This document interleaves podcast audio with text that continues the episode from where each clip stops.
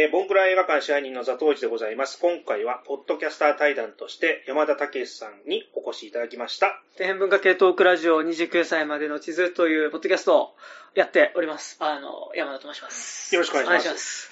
はい。前回、前々回といろいろ説明はしておるんですけども、もう一回あの説明しますとですね、えっ、ー、と、昨年番組もう10年突破しましてですね、ありがとうございます。あの、企画として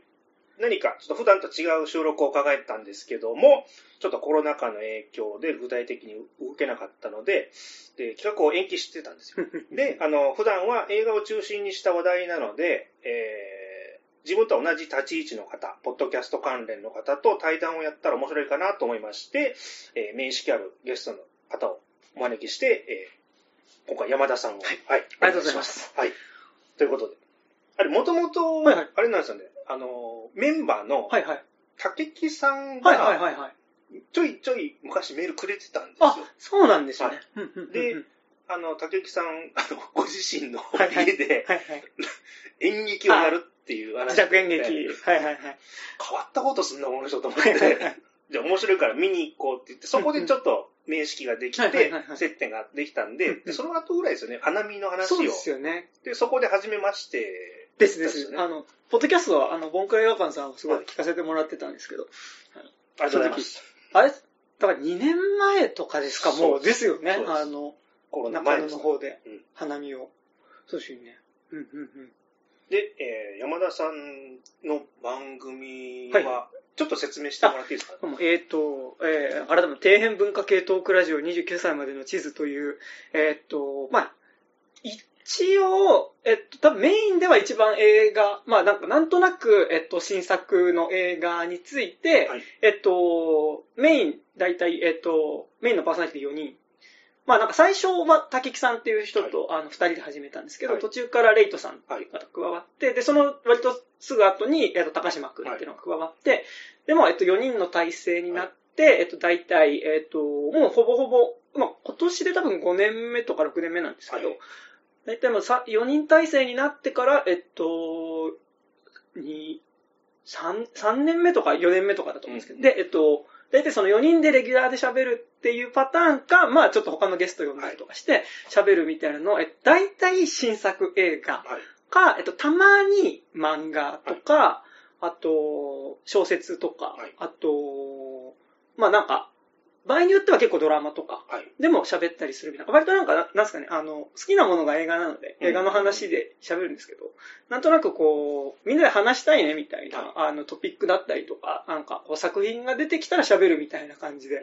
なんとなくサブカル全般について喋るみたいな、なんかサブカルっての嫌なんですけど、だからサブカル全般について喋るみたいな、あの、ポッドキャストを、あの、だいたい週1ぐらいのペースでやっております。はい、え、それテーマは、はいはい、それぞれメンバーがこれやりたいって言ったら決めるような感じ。そう、なんか新作映画に関しては、なんとなく次何やろっか、みたいなので、まあ、グループラインがあって、はい、4人の中で、まあ、なんとなく、あの、うん、こう、これやるみたいな、なんとなくこれやりたいみたいな、こう、いくつか候補があった中から、なんとなく、決まるみたいな感じで決まっていて、あとなんか割と、こう、個人的にこれやりたいなとか、あった時とかは割と、まあ他の、なんかこの作品について話すなら4人じゃないメンバーかなみたいな時とかはなんか他で別に声かけて撮ったりとかって感じですかね。なんか4人の中でも割と興味の領域が少し違ったりとかもするんで、なんかこう、あ、この話するなら4人でっていうよりは、こいつと二人で撮った方がいいなんか話としては盛り上がるかなみたいなのもちょっとやりつつっていう感じでやってます。基本4人ですけど割と形は変わるみたいな感じでやってますね。で、その中で山田さんはそのメインでやってらっしゃる。そうですね、なんか、まあそうですね、まあ、一応やろうっていうのをなんか一番最初に言ったのは僕っていう感じでですね。なんか徐々に増えていったって感じですけど。で、ポッドキャストを、はいはい、あの始めようと思ったきっかけは、はいはい、覚えてらっしゃいます？あなんかでも結構いくつかあった気がするんですけど、まずまあなんか普通に映画系のポッドキャスト自体、まあなんか映画、まあ、そもそもなんか映画見た後に、なんかこう結構まあケチなんで、なんかこう、一本映画見た後に、なんかもうとことんその映画についてとか、はい、まあなんか、ちゃんと骨の髄まで あの、残さず、なんかこう、消化したいなみたいな感じがあって、なんかって言った時にやっぱこう、映画についてちゃんと喋るっていうのは、なんか見るっていうこととセットってやりたいな、みたいなのがずっとあって。でもなんか、こう、結構大学の時とか、はい、結構あの、まあ、僕が通ってた大学の第三校舎っていう校舎があって、はい、そこの裏のベンチがあったんですけど、なんとなく、そこがそのメディアライブラリーってなんかその映画が見れる部屋みたいなのがあって、うん、だから大体そこによく溜まってるやつが、映画見終わった後大体その第三校舎裏のベンチで、うんまあなんか結構タバコ吸ってるやつ多かったんで、はい、で、タバコ吸いながらそこたむろしてて、で、なんかそこ行くと大体映画の話できるやつがいるから、はい、なんか見終わった映画の話とかするみたいなの結構学生の頃ずっとやっていて、で、なんか結構その映画見るっていうことと喋るっていうことが、なんか割とセットというか、なんか映画見たらその後感想を誰かと喋るみたいなのは結構セットだったんですけど、やっぱなんかその大学卒業するっていうタイミングになった時に、あ、このまま社会人になったら、うん、なんかその映画喋る、なんか普通に仕事の忙しさとかにかまけて、なんかその映画喋るみたいな言葉を、なんかなくしそうだなみたいな感じというか、うん、なんかもう、その結構危機感ってめちゃくちゃあって、あの、花束みたいな恋をしたってご覧に、あ、ごめんなさい、まだ見てないですよ、なんかあの映画見た時に結構クッてきたのが、はい、なんかその、まあ、サブカルカップルの、はい、まあなんかその、男の子の方が、まあなんか就職を機にだんだんこう生活のパターンとか、なんかこう興味の領域が、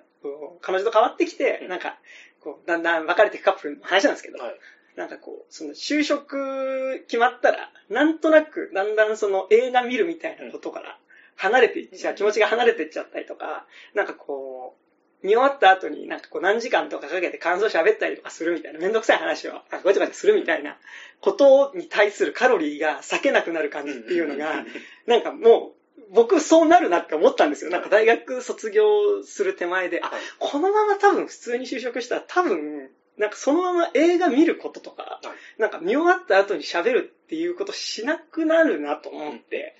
で、なんか、こう、でもそれは嫌だなっていうか、うん、極力なんかその映画についてめんどくさいこと喋り続けるみたいな、そういう言葉をなくしたくないなみたいなのがあって、で、なんかこう、ちょっと枷っていうか、はい、あの、毎週これを喋んないといけないみたいなルールを、なんか自分の中で、ルールじゃないけど、そういう枷があったら、なんか続けられるかなみたいなのがあって、で、なんかその時にちょうど、その、大学のなんか僕映画サークルだったんですけど、はい、結構映画サ他の学校の映画サークルの、なんかすごいコアな映画好きみたいなのが年に一回集まって、はい、なんかその、今年何が良かったみたいな話をする飲み会みたいなのをちょっと4人ぐらい友達でやってて、でその時に、えっと、えー、よく、まあ、年1ぐらいでやってたの竹木さんと、で、竹木さんがその時割とちょっと暇してたんで、はいはい、あの、大学卒業した後暇されてたんで、だから竹木さんだったらやってくれるかな、みたいな。で、結構なんか竹木さん自体が、なんかこういうことやろうよって言うと割とすぐ乗ってくれる、はい、あの、人だったんで、あの、なんかちょっと今度、ポッドキャストやらないみたいなのを、あれでした。あの、新宿バルトナインで、はい、ガールズパンツァー劇場版を見た後の帰り道で、はい、あの、下、僕告白した瞬間覚えてるんですよ。で、あの、駅の改札のところで、なんかちょうどあの、よくあの、こ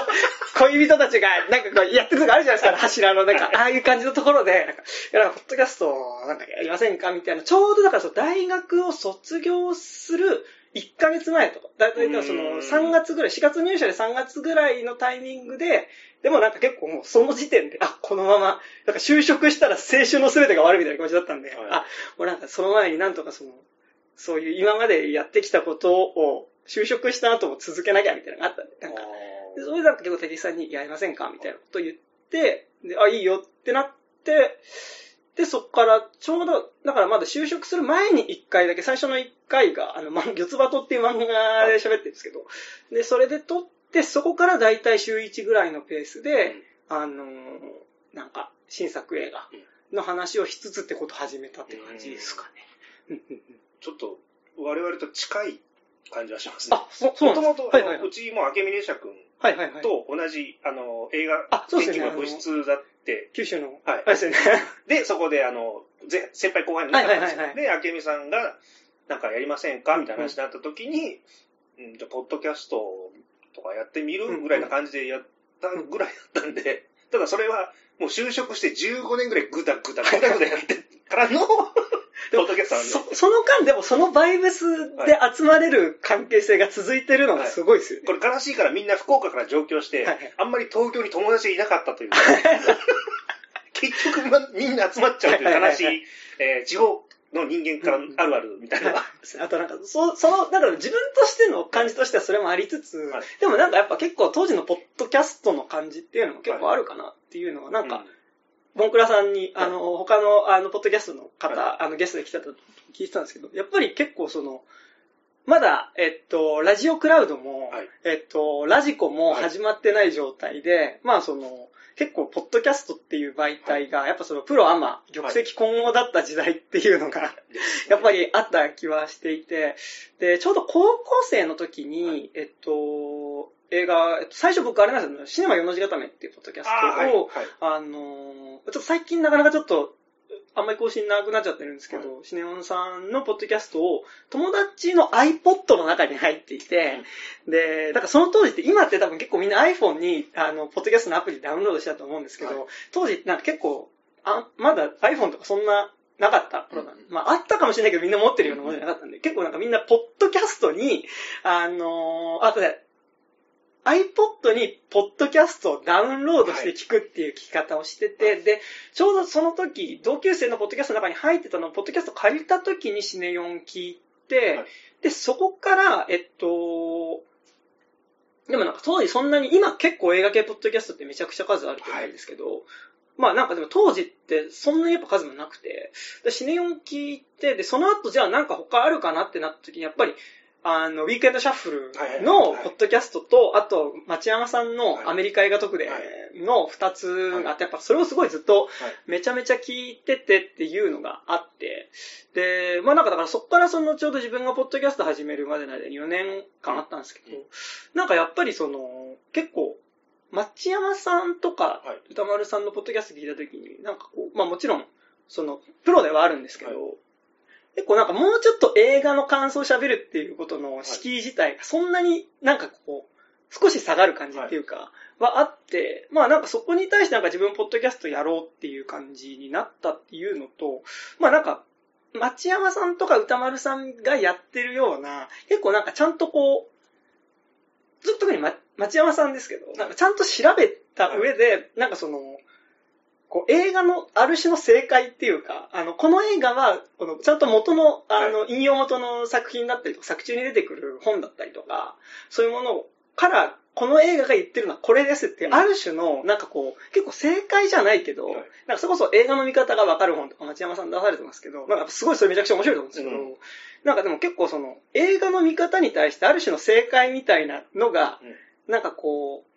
町山さんがやってる結構なんかそれを聞いてる層の中で、なんか映画を見ることに対する答え合わせみたいな感覚が、はい。なんか合っちゃうな、みたいな気がしてて、なんかその答え合わせじゃないところでの、なんかその、もうちょっと自由度の高い解釈みたいなものっていうか、あの、が、をする言葉っていうのがあってもいいんじゃないかな、みたいなのもちょっと思った部分があって、で、それで始めたみたいなのも結構ありますね。うんうんうん。僕らもあの映画秘宝がまだムック本時代だった頃のノリをすごい知ってるんで、ちょっとあれのノリとうちの旧三大の映画研究部のノリと。まあ、もうあ合うっていう。だからああいうのやりたいねっていうのもあったうんし、あとちょうどあの町山さん、歌丸さんのラジオも聞き始めた頃だったんで、まあ、あれ、あの、どっちかというと収録後のなんか フリートークあるじゃないですか。はいはいはいはい。あれがむちゃくちゃ面白くて、うんうんもう平山夢明さん出た時とかもう 好き勝手やってる感じが、ああ、いいな、ロフトプラスワンでやってる時となんか空気似てるなっていう、あれも憧れてうん、うんあやり、こういうのやりたいなっていうのちょっとエッセンスとしてありましたね。なんか結構、多分、ボンクラさんも、あボンクラさんも言われるかわかんないですけど、なんか僕らのポッドキャストとかも結構、僕らのポッドキャスト結構やっぱ、特に初期の方とか、やっぱその物質感がいいみたいなことを、なんかやっぱすごい言われてたりするんですけど、はい。なんかでもやっぱりそのすごい、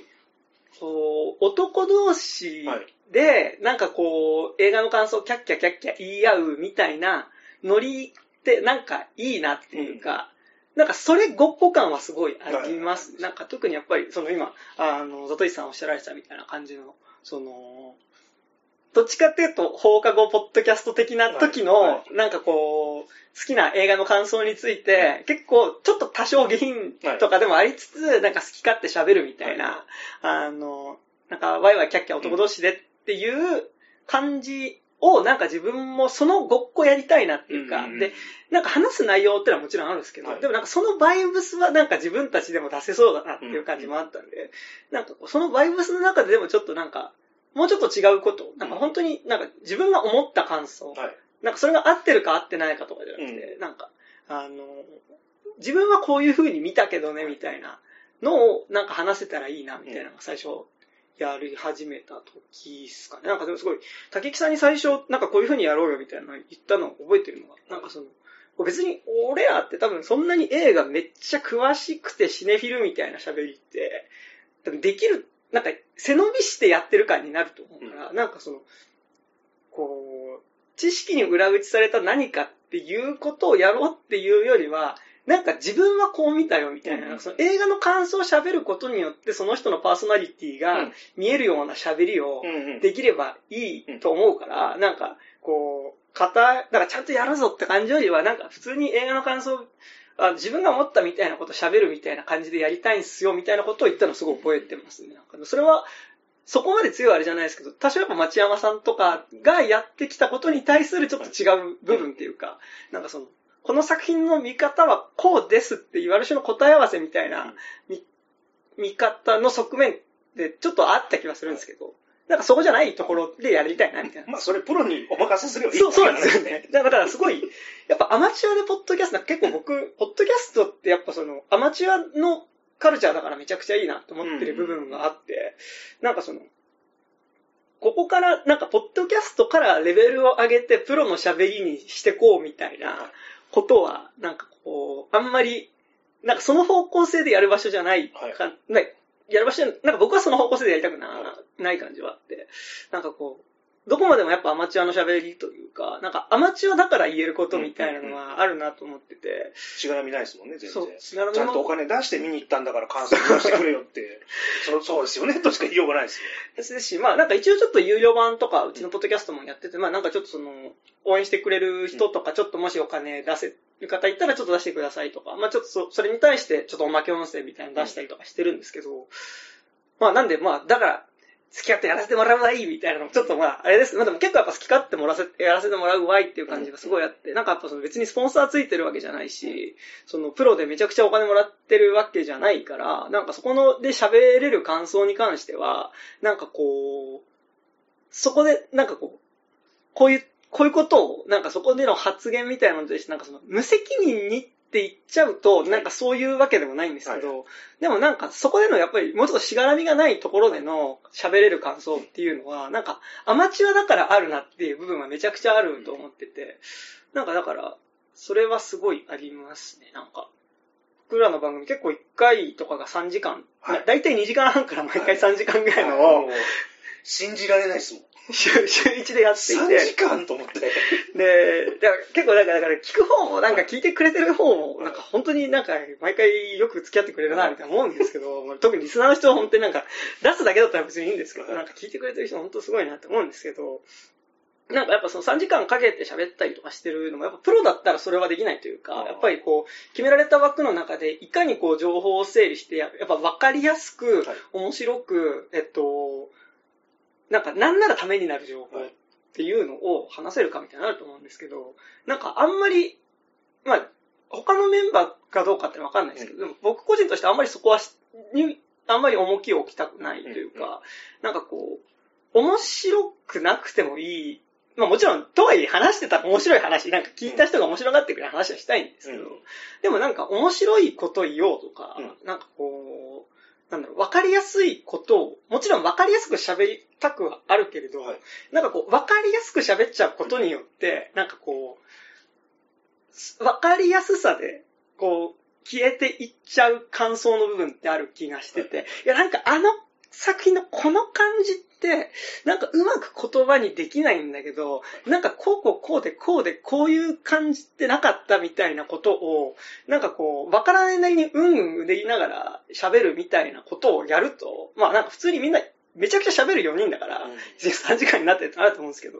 でもなんかこう、極力、なんかこう、わかりやすくパッて喋るっていうよりは、なんかこう、こう答えっていうかこう、わかりやすい何かをポンって出すっていう、そこに至るまでの過程をずっと喋りたいみたいな感じはあって、なんかあれって何だったんだろうみたいなことをずっとうんうんうなり続けることを出したいなみたいな感じはあって、なんかでもそれってやっぱアマチュアじゃなきゃできないかなっていうのが、すごい思う部分ではあります。もう、旗から見てて、あの、3時間もすごいですけど、それを毎週新作でやるっていう、もう、あの、100メートル走の、あの、アスリート見てるみたいな感じですよ、僕らにとっては。もう、あれは無理だと思って、だから僕らは借り物競争やろうっつって、そんな競技誰もやってないよって、いや、だからほら、キャラ被ってないでしょっていう入り口を探してたんですよ。だから基本、やっぱり他の番組もそうなんですけど、歌丸さんに憧れて、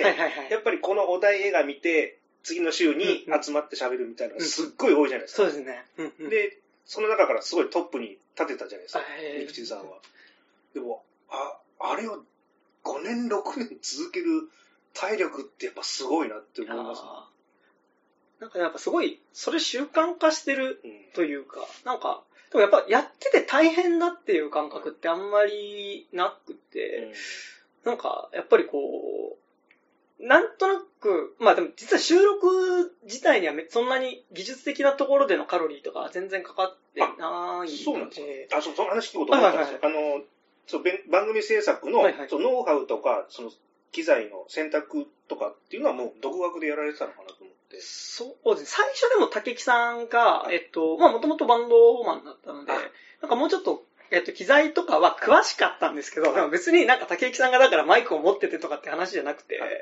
なんか収録するときいつも iPhone のスピーカーで撮っていて、はい、あの、iPhone のスピーカー結構性能いいんですよね。うん、あの、ちょっとやっぱりただ撮るだけじゃなくて、多少周りの音を抑えめで、なんか話してる声だけってやっぱりちょっとある程度選んで実は撮ってくれてるところがあるので、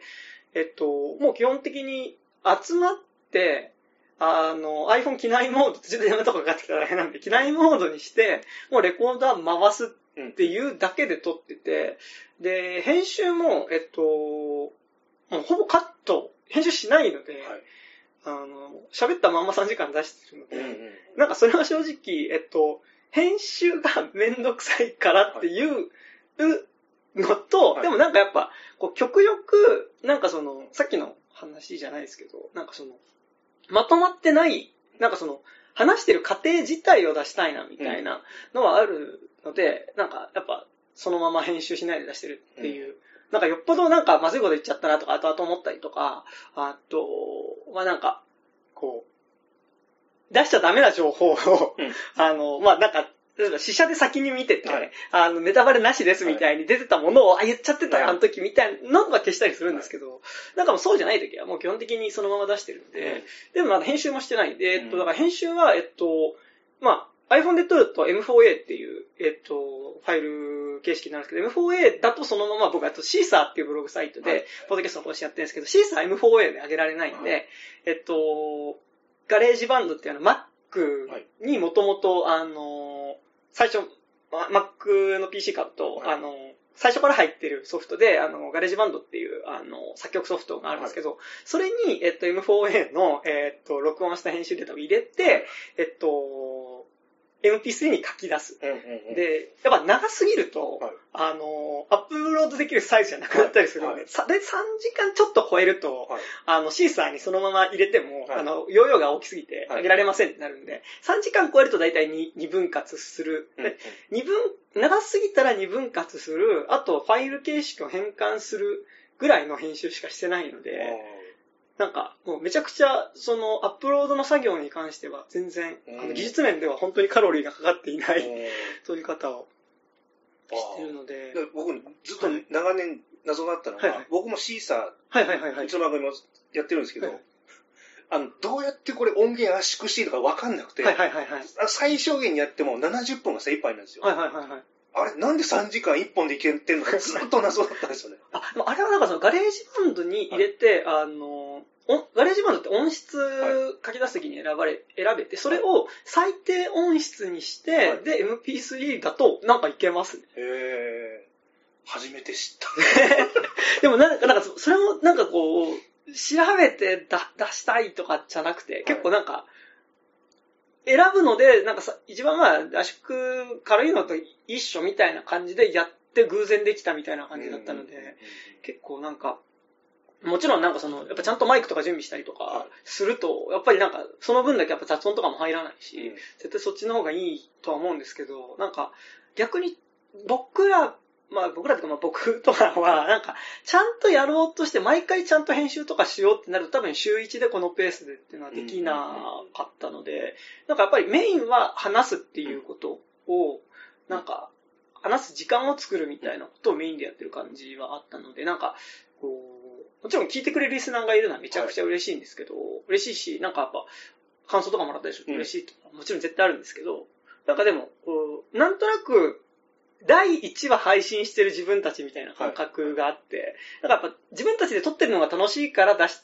やってるっていう感覚がめちゃくちゃあって、なんかなんかその、例えば、あの、音質が悪いから、なんか結構評価欄、ポッドキャストの評価欄あるじゃないですか。結構なんかあの、内容とかじゃなくて、はい、あの、音質がこのポッドキャスト悪いみたいなので、星1とかつけられてると、はい、なんか、何言ってんだこの野郎みたいな気持ちには、まあ、何言ってんだこの野郎ってまあ、なることはあって、なんかその、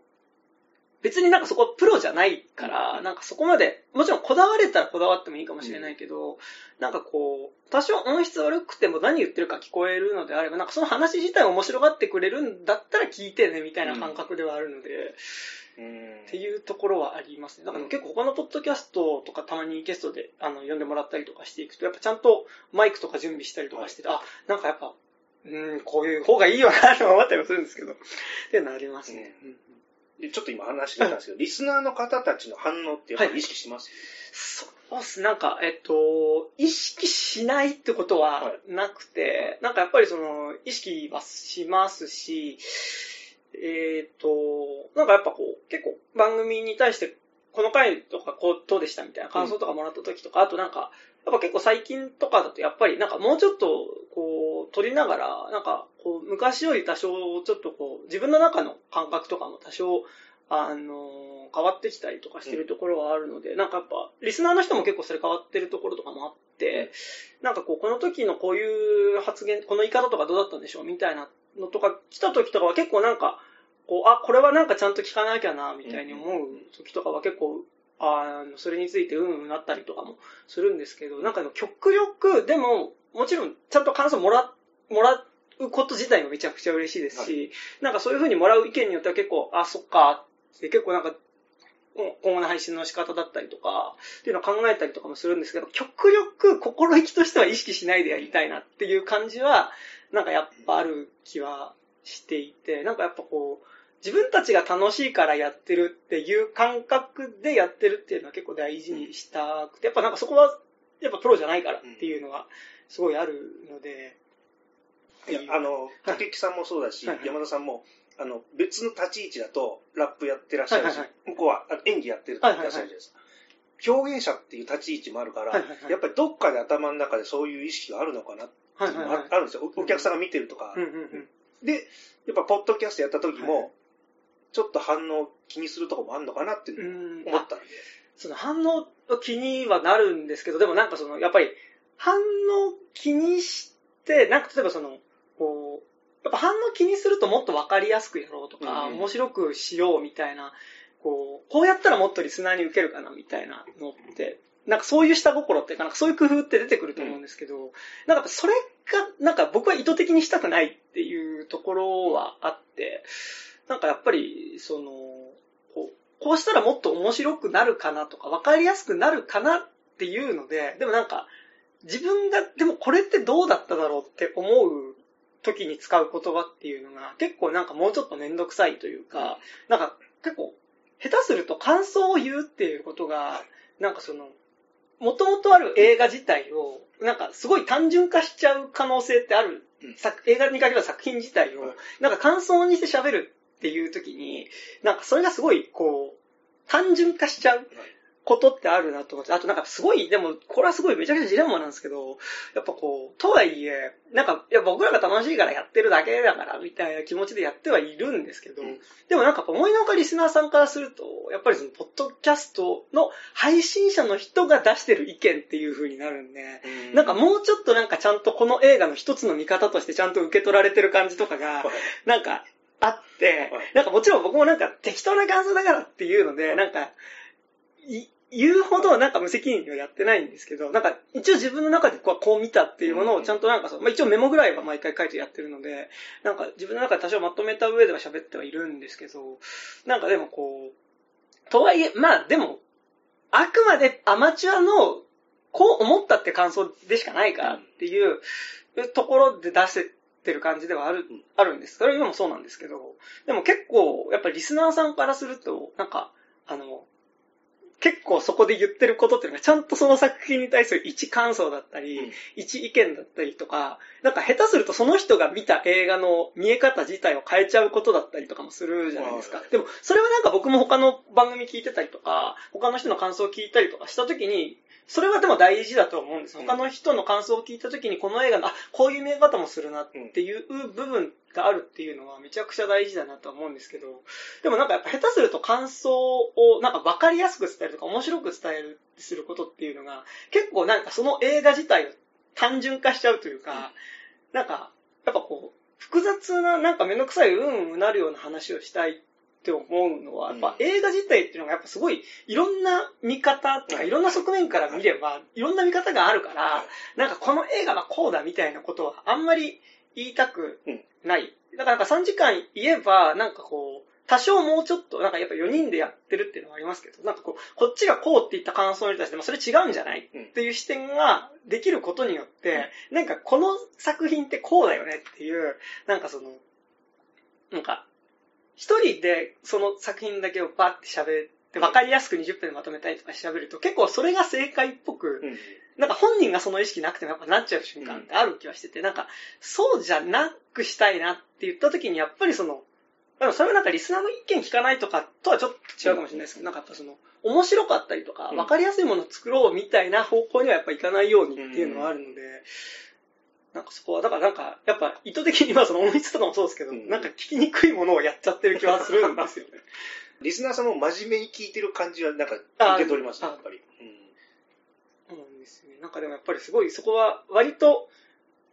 まあ、なんか必ずしも自分の中で一貫してない部分ではあるんですけど、なんか軽く、でも同時になんか、こう、小難しいこと言うわけじゃなくて、なんか軽く映画の感想喋る楽しさみたいなのもあるなっていう、なんか、あ、あのシーンのあそこ良かったよねとか、うん、なんかもうあの、あのシーンで出てくるマシンかっこよかったよねとか、なんかもう、その程度の感想を言えるだけでも、なんかそれ言い合うだけでも楽しいなっていうのはありつつ、でもなんかもうちょっとなんかちゃんと、こう、あれって何だったっけっていう、なんかこう言葉になんか見た時にあったしづらかったこととか、これってもしかしたらこうなんじゃないみたいなことを結構うんうんうなりながら、うん、あの、喋りたいみたいなところは結構あるので、まあなんかでも聞いてくれてる人の中でやっぱりそれが面白いから聞いてくれてるっていうリスナーさんがいるっていう感覚もなんとなく分かってきてるので、なんかそれはなんかある意味、そういうふうに聞いてくれてる人がいるから、あの、それはある意味もしかしたらリスナーのことを意識しているのかもしれないですけど、それはなんかでも自分たちがやってることの面白さを割となんかこうやりたいっていうことに対して、それを面白がってくれてる感覚、リスナーがいたりするっていうのは、なんとなく感覚でつかめてもいるので、うん、あの、それはもしかしたら意識してるのかもしれないですけど、でもなんかやっぱり、それってリスナーのことを意識するからそうなるっていうよりは、なんか自分たちがやってることを面白がってくれる人がいるから、うん、あ、じゃあこの方向で行くんで間違いないんだなっていう風になれるっていう感じではあるので、なんか意図的にやっぱりすごいちょっと意識しようってしちゃうと、結構なんか、あの、むず、なんかずれてっちゃうかなというか、なんか、うんこうこういうことはあんま言うとあれなんですけど、なんかこう、YouTuber とかってなってくると、はい、なんかあの映画系 YouTuber って僕、すいません、あの、見ない、あの、はい、見たら面白いとか絶対あると思うんですけど、い。や、なんか結構、その、やっぱり、あの、僕結構嫌いな言葉で、はい、あの、うつ映画ってあるんですけど、はい、うつ映画って言う、言うじゃないですか。はい、あの、なんか、なんか、ダンサーインザダークとかを指して、はい、いや、もう、なんか、ダンサーインザダークもマジうつ映画みたいな。なんか、あ、あもう、なんだ、あの、ファニーゲームうつ映画みたいな。あの、セブンうつ映画みたいな。なんか、うつ映画って言葉がすごい嫌いで。なんでうつ映画って言葉が嫌いかっていうと、なんかやっぱうつ映画って、なんか見た感想をすごい、なんかうつ映画って言った時に、はい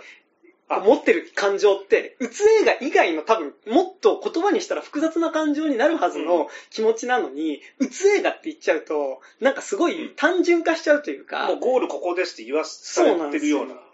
で、なんかやっぱこう、例えば、ダンサインザダークを見て、いや、もうラスト、うつ映画みたいな、はい、でも、なんかあの映画ってじゃあうつ映画だったのかみたいなことも、まあ、なんかネタバレしちゃうとあれなんですけど、ダンサインドダークってじゃあ単純にじゃあ不幸な話だったのかっていうとそうでもない、ある視点から見れば全然不幸な話じゃない気もしますし、なんか結構あれを指して、あ、うつ映画だよねって言っちゃうのって結構嫌というか、うん、なんかあの映画に対してなんかでもこのハッピーエンドでもないし、なんかこう、なんか何とも言えない暗い気持ちになったこの気持ちを、その、うつ映画っていう3文字じゃなくて、その、いかに、その2000字とか3000字とか言葉を費やして、い。や、ここの、この部分がしんどくてさっていうことを言えるかなことは気がしてて、なんかこう、わかんないですけど、なんか YouTube ってもうちょっと、ポッドキャストにお金の匂いがするというか、なんかやっぱもうちょっとその、再生数だったりとか、チャンネル登録数、いいね、あの、見終わった。方、はい、チャンネル登録、いいね、お願いしますみたいな感じあると思うんですけど、なんかってなってくるとやっぱり、別にそういう番組を見たわけじゃなくて、これは完全に今僕の偏見で喋ってるんですけど、はい、なんかやっぱこう、うつ映画、ベスト10みたいなこととかの方が、なんかやっぱこう、ありそうじゃないですか、なんかこう、うつ映画ベスト10みたいな、はい、もうこれがもう史上最強の、あの、うつ映画ベスト10みたいな、なんかそういう言葉ってなんか結構やっぱ面白くとか、なんか分かりやすくってなるとそっちになる気がするし、なんかある意味では映画の面白さの間口を広めるみたいな意味では、そういうのもあっていいと思うんですけど、うん、なんか僕は別に そう、間口広めなくていいかなっていうか なんかそこでやっぱすごい、こう、でもポッドキャストってあとやっぱ、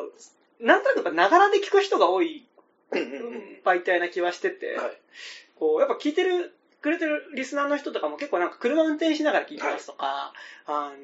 の、なんか結構ゲームしながら聞いてますとか、はい、結構ながら聞きしてくれてる人が多い感じもあるので、なんかってなるとやっぱり結構3時間喋ってても、まあなんとなく聞いてくれる。うん、なんか、あの話の内容を聞きたいって時もあるんですけど、なんか、あの、なんとなく人が話してるの聞きたいみたいな時もあるじゃないですか。なんかそれに対してはなんか3時間喋るとかいいのかなと思いつつ、なんかやっぱりこう、そこはなんか面白さとか、なんか、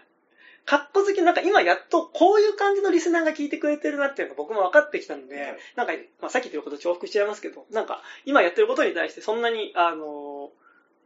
まあリスナーのこともこういう人聞いてるかなみたいな思いながらやれてはいるんですけど、やっぱなんかいわゆる、マスに向けて出すってなった時に出てくる、うん、なんかそうやっぱ、うつ映画的な、なんか分かりやすい感想のまとめ方とかは、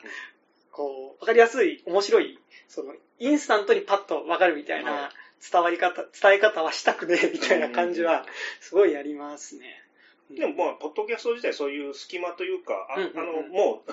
一般に出てる意見いいから、もうちょっと細かいのないっていうのを欲しがるのに、ちょうどいい媒体だなと思うんですよね。なんかもしかして YouTube、映画系 YouTuber の人とかも全然もしかしたらそういう番組もあるかもしれないんで、なんか必ずしもなんかポッドキャストは、なんかその、もうちょっとそういう解像度が高い言葉っていうか、なんかその、ちゃんと言葉を費やしてて、なんかその、YouTube は単純化してるみたいな、なんかそんな簡単なことは言えないと思うんですけど、なんかでも、なんとなく、こう、YouTube とか、なんか映画の予告編とか、まあ YouTube 見ると、やっぱこう、AI が、あ、こいつ映画好きだな、みたいな。なんか映画系 YouTuber とか、なんかこう、おすすめで出てきませんか、なんか出てきてなんか、ことごとくなんかタイトルを見ると、なんか、違えんだよ、みたいな。そうじゃねえんだよ、みたいな。すごい気持ちにやっぱなるので。ですね。いや、その、どうしてもね、YouTube ね、お金儲けしたい人っていう土台もあるんで、どうしてもそういう方たちも、で、目立っちゃうとこもあるから、まあ仕方ないのかなとは思うんですよね。でもなんかやっぱそれってすごい、プロとして感想を喋るってなると、やっぱそっちの部分。なんかもちろんプロで映画の感想を喋ってる人もやっぱ映画もともと好きな方だと思うんで、なんかやっぱその自分が思ってる感想みたいなものに対して分かりやすく伝えるときにやっぱ単純化しちゃうことはあると思うんで、なんかその中の単純化っていうのをどうするかみたいなのの、えっと、難しさっていうのは絶対なんか多分、特にプロでやられてる方なんでめちゃくちゃ思うと思いますし、やっぱ、あと町山さん、じゃ歌丸さんのやっぱ最近のアトロクになってからの感想とかって、やっぱりなんかそれはすごい感じるというか、なんかそう、20分の短さの中で、なんかこう、やっぱ単純化しないで、なんかこう、あくまで僕が見たっていう視点もありつつ、なんかやっぱこう、20分の中で伝えられることを、しかもネタバレなしでって結構やっぱ制約多い中で、なんかこう、あまあちょっと、おこがましいですけど、頑張ってらっしゃるなってすごい思うんで、なんかそこはなんかちょっと YouTuber 的になったのとはちょっと違うかもしれないんですけど、なんかでもやっぱこみんなに聞いてもらうってなると、やっぱすごい簡単っていうか単純にしていくっていう、それはやっぱなんか、みんなに聞いてもらえる、なんかやっぱその、3時間、ま週1で更新される3時間を毎週聞いてくれる労力をこっちにかけてくれる人ってはい、そんなにいないと思うんうん。で、やっぱりなんか20分でパッと聞けてっていう方が多分それは、あのみんな聞きやすいと思うんで、うん。なんかそうじゃないとこだよなっていうのはすごい思ううんってありますね、なんかね。あと、他の番組や、はいはい。そのご自身の番組のランキングとか意識されます、ランキング、あなんか、結構メンバー内でも結構違うんです、とこあると思うんですけど、でもなんか僕は、なんかしかも最初の方は割と僕もちょっと意識してるはい。ところはあったんですけど、なんか最近はあんまりもうないうんですね。なんか、そんなに、ランキングとかもそんなになんかあんまり、なんか最初の方は結構、うん。あのー、あ、1位になったとか、うんあれより上にあるみたいな、万歳って。万歳みたいなのは、なんかあのーあった。それこそだから、あ、でも、そうですよね。なんか、でも、歌、えっと、ウィ TBS ラジオ周りのポッドキャストが普通に映画系にあった時は、はいまあなんかもうそことは勝負にならないだろうなっていう感じはすごいしてたんですけど、やっぱラジオクラウドとラジコできてから、はあの、まあ最近また Spotify 限定では多分、あと Spotify 限定とか、こう番組全部ではないけど、あの、アトロックとかもちょこちょこポッドキャスト上がってると思うんですけど、でもなんかやっぱ、ちょうど始めた時期が、えっと、アトロックとかが撤退をして、ポッドキャストっていう媒体からはいなくなって、で、町山さんもアメリカ映画特典はやらなくなってた頃だったので、なんかでも結構最初始めた頃は、しかもちょうど、多分、あの、ボンカレラカンさんが、ちょうど僕が、と、普通にリスナーだった時に聞いてたポッドキャストで、はいはい。で、ちょうど、で、僕が始めた5年前とか6年前ぐらいが、多分、ちょうど、アトロ、あウィークエンドシャッフル聞いてて、それで始めたぐらいのポッドキャスト同級生が結構多くて、はい。あの、他の映画系ポッドキャストとかも結構そこら辺で出てきてる感じがすごいあるので、この5、6年前すんごい増えたなってそうですよね感じがありました。はい。なんかっていう時になんか、他の番組を聞いてもいたし、で、なんとなくランキングとして意識する感じもあって、なんかだから結構逆に、ちょうど同級生ぐらいで始めたポッドキャストあたりとはなんか割とちょっとコラボとかもさせてもらったりとかもしてたんですけど、でもなんか、最初結構意識してましたし、なんかやっぱ、話題作やると、はい。やっぱランキングって露骨に上がるんですよね。まあ、新鮮な人の意見聞きたい欲求がありますからね。あやっぱ、あの、やれ新海誠の新作だとか、スター・ウォーはい。ズ新作だとか、やると、やっぱりもう、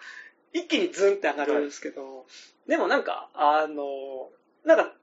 それ意識しちゃうとなんかそっちなんか上がるものになる、うん。取り上げようってなっちゃうなと思うし、なんかだから、新聞系で1日だけやってた2本立ての話とかをはい。する回とかって、はい。そんな絶対再生数上がんないっすよ。はい。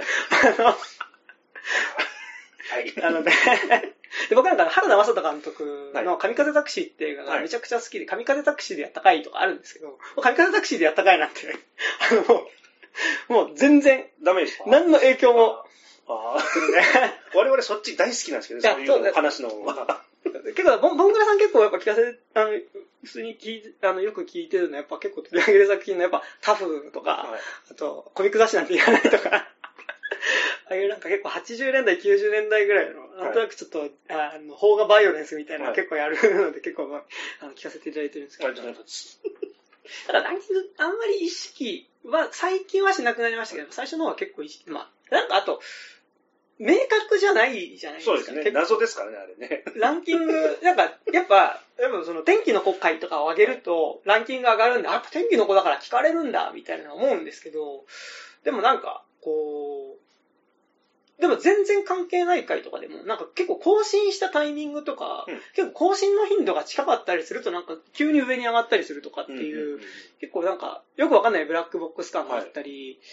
っていうのがあるので、なんかあんまランキングはなんかそこの何が指標かってわからないっていうところで、あの、あんまり、なんかこの期間からこの期間に集計された再生数の中でトップとかでもないじゃないですか。ただな、本当にランキングってだけのランキングなんで、なんかその意識しなくなったっていうのと、あとちょっと前まではなんか結構シーサーブログでポッドキャスト上げてると、シーサーの中での再生数は見れるんですよね。あの、この回が、この音声ファイルがどれぐらい再生されたかみたいなのは結構見れて、あの、結構やっぱ人気の作品やると、やっぱ5000回とか、それぐらい、あ、聞いてくれてるんだってなりますし、逆に全然、こう、あんまり誰もそんなに知らんだろうなみたいなのがあったりすると、やっぱ2000回前後ぐらいだったりとかっていうことあるんで、なんかそれは結構再生数は気にしてみたことあるんですけど、でもなんかそれもあんまり、さっきの話じゃないですけど、あんまりそこ意識してやり始めると受けることってなっちゃうから、受けることやるのもちょっと違うから、みたいなのもあって、あんまり意識はしなくなりましたね。でもなんか、なんかあれですよね。なんかこう、そこでなんか需要されてないなって思って、なんか、でもやめちゃうみたいな感じも多分ないじゃない。そうですね。なんか、なんかやっぱで、楽しいからやってるだと、別になんかその、自分たちが聞く人いなくなってもずっと続けられるというか、なんかやっぱ結構自分の中の美貌録、美貌録って言うんですけど、やってる感じはすごいあって、なんかやっぱ5年やってなんか自分でこういうこと言うのも気持ち悪いんですけど、5年、6年、要はちょうど社会人になってからの5年、6年を、うん、えっと、ポッドキャストで上げてると、なんかやっぱ最初の頃と今とで、全然やっぱ考え方とかが違ってきてて、なんかこう自分で言うのもあれですけど、やっぱこう、なんかこう、なんすかね、20代後半の結構、サブカル好きな男子が、なんかこう、超、なんかこう、いやなんか、あまああれですけど、なんか今聞き直すと、こう、ポッドキャスト、この回撮ってた時ってこういう時期だったな、自分の中、自分がこういう時期だったな、みたいな思うことは、なんかすごい、入社1年目のなんか、だからその前半部分のやっぱ研修とかきつかった時の、あ、感じがなんとなく別に感想自体に直で出てるわけじゃないですけど、あ、なんかその感じあるなとか、なんかその時々で自分の中にあったこととか、それは私生活であったことだったりとか、自分の中でやっぱ見方とか、先の見方とかの変化みたいなのも、なんかこう、なんとなくドキュメンタル、うんうん、ドキュメンタリーっぽく撮れてるというか、はい、なんかその、自分がやってるってこととは別になんかこう、もうちょっと離れた視点から、はい、なんか、それこそ、花束じゃないですけど、うん、お前は、菅田将暉かって話なんですけど、菅田将暉じゃないんですけど、なんかその、すごいこう、ちょっともうちょっと離れていった時に、なんかやっぱ2000、10年代後半、半ばぐらいから、で、今で言うと2020年代前半にかけて、なんかそういう映画とか漫画とか小説とか好きな人間っていうのが、20代の人間っていうのが、うん、なんかこんな風になんか考え方変わってったんだっていうことが、なんかこう、結構もうちょっとその、ドキュメンタリックになってるなっていう、まあでも、っていうのは結構なんか自分でもなんか、後々聞き直したりすると面白い部分はあって、なんかだからこれこのままなんか例えば、30代、40代、50代、60代って続けていった時に、まあ、どれだけ考え方変わっていくかみたいな。うん、なんかやっぱ、結構初期の方に撮ってた回とか、やっぱり今ちょっと聞けないなっていう感じは、やっぱ結構あって。恥ずかしい、照れくさいってこと照れく、青臭いな、みたいなのもあるし、やっぱ結構言ってること、なんかやっぱ、最近なんとなく、ジェンダー感みたいなこととかも、作品とか、あともうちょっとなんか、社会構造みたいなこの作品どうかなみたいなこともちょっと思うようになってきてて、で、行った時にやっぱ最初の方の回とか、結構なんかやっぱこう、サブカル男生きり感とかやっぱめちゃくちゃあったので、なんかだかそれがいい意味ではやっぱ物質感っていう風もあったりするんですけど、なんか結構今、個人的には、あの、まあ、あくまで僕個人としては、なんかそのサブカルの、こう、ホモソ感みたいなものを、なんか、結構そのきつさっていうのはあるなと思いつつ、うん、でもなんか、とはいえやっぱり僕は特にすごいそこの土壌できた感じはあって、なんか、こう、まあ、青春パンクみたいな音楽もめちゃくちゃ好きでしたし、やっぱりその、あの当時の2010年代の TBS ラジオっぽい、やっぱりその、町山さんとか、もうちょっとなんか、あの、町山さんとか歌丸さんも今もうすぐ変わられ、喋ってる内容とか、あの、あれ、ストリームとか？あ、聞いてました、た。なんでやっぱ結構あと、あのー、小島結構キラキラの時の、あの感じとかって、まあなんか今思うといろいろ思うことはあったりするんですけど、でもやっぱり正直、あそこがやっぱりカルチャーに対する原体験ではあったし、なんかやっぱ自分の中の、えっと、やっぱコンプレックスみたいなものだったりとか、あの、まあなんか、いけてないみたいなもの、感覚っていうのに対して、なんかもうちょっとやっぱカルチャーを摂取するっていうことによって、なんかそれが肯定される感じっていうか、うん、カルチャーを摂取することってなんかこう、カルチャーによって、なんかその時の自分の中で、多分、ネガティブに捉えようと思えば、いくらでもネガティブに捉えられるような、なんかこう、感じっていうのを、結構映画とかによって、あの、固定できる感じというか、なんか、こうなんとなく、こう、サブカル的に深みがあるっていうことが、サブカルチャー的に深みがあるっていうことが、と、なんか童貞っていうのがセットだった感じって、なんか僕、ちょうどあって、なんか例えばその、多分、大月健二さんとか、はい、えっと、町山さんとか、だからその多分、映画秘宝周りのなんとなく方たちの、はい、えっと、が発信してるものを、あの、ちょうど10代の頃に受け取ったぐらいな感じなんです。で、なんかやっぱ結構その、そういう、その当時40代、まあ40代、50代ぐらいの、なんかそういうそのサブカル大、何世代かわかんないですけど、はい、ちょっと上の世代のやっぱりなんかその、サブカルホモソノリみたいなものに対する憧れとか、でなんかやっぱそれによってなんか自分の中のいけてない感じっていうか、なんかこう、やっぱりこう、うんまあ、この言葉あんま言いたくないですけど、やっぱなんかこう、リア充じゃない、キリア感みたいなものだったりとか、なんかパリピではないよね、みたいな。飲み会とかすぐ帰っちゃうよね、みたいな感じっていうのを、なんか飲み会でうまく人と話せないで、なんか結構普通の話できないっていう感覚がめちゃくちゃあって、うん、なんかこう共通の、あの映画見たみたいな話とかだったら、めちゃくちゃ盛り上がれるけど、なんかこう、普通の、なんか会社の飲み会とか同期の飲み会とかで話すって言った時に、映画すごい好きな奴がいたりするとそこで盛り上がれるんだけど、い。つの間にかそこの二人だけポツンってなってたり、